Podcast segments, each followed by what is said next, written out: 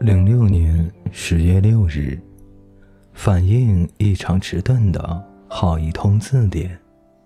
亲爱的不二，你看，有些东西毁了就是毁了。他说要回到过去，他说想要重新开始。当时我就觉得何必呢？就好像他们一起在海边欣赏日出的那个美妙早晨，不就是一个屁就能破坏所有的兴致？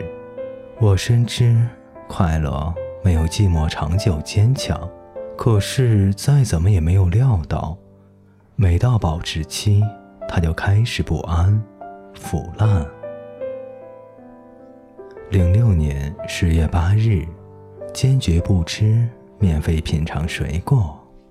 周六下午要到西贡市买降价的蔬菜水果，还要用手挑。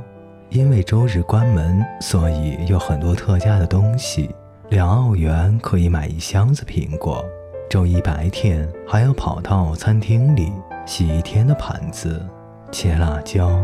下班以后路过中国城的时候，看到落地玻璃上自己的样子。觉得越来越像民工，不能再这样下去。晚上要回去好好洗澡。零六年十月十日，冬季很难找到食物。两周的假期结束，开始正常上课了。昨天做了三个糖，今天做了五种沙拉。蛋黄酱吃的太多，有点恶心。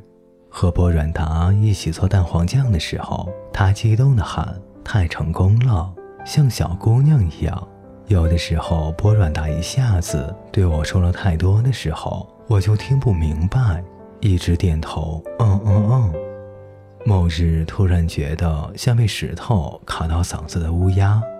休息的时候，我们都跑到草坪上，阳光暖乎乎的。在白人、黑人、棕色人之间的我，拿着一个百事可乐，解开一个扣子，加上飘落的树叶背景，面对着玻璃上自己，觉得自己真的好美呀。（括号）玻璃上出现淫荡的笑容。零六年十月十三日，这个爷们儿抽烟的样子很好看。看虫师解开了一个从小时候就一直困扰我的问题，就是闭上眼睛的时候，视野里仍然会出现亮点。小的时候觉得可能是自己异于常人，于是经常上课的时候闭上眼睛意淫。大了一点，觉得是光在视网膜上的延迟。今天晚上才知道，原来光闭上眼睛。其实眼睑还没有闭上，原来我是看到虫了，原来我的世界永远都没有真正的黑暗呀。零六年十月十五日，到底要几天一洗头啊？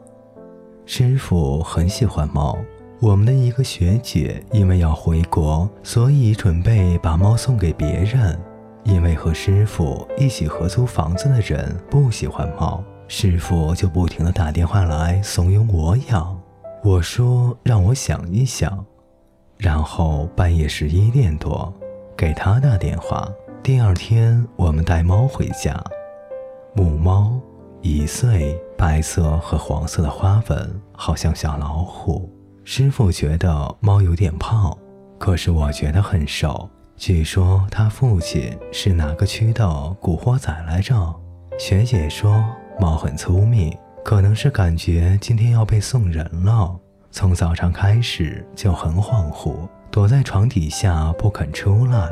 学姐说它叫咕噜，因为每次吃饱以后就会从肚子里发出很大的咕噜咕噜的声音。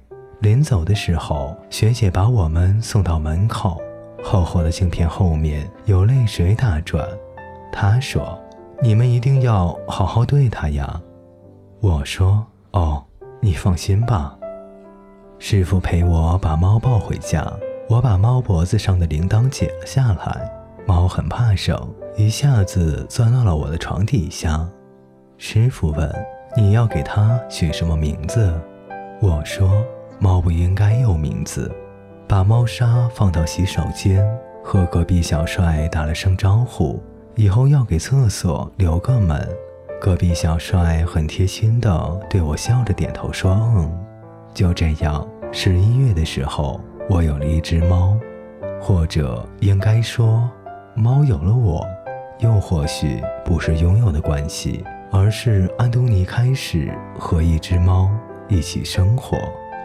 有趣的是，自从有了猫，我家的三个人，再加上师傅，他们一放学第一件事就是跑到我的房间，在床边跪下往里钻。（括号因为猫还很警惕，所以一有声音就赶快钻到了床下面。有的时候，我捧着笔记本在床上躺着，隐隐约约的有被众人膜拜的感觉。）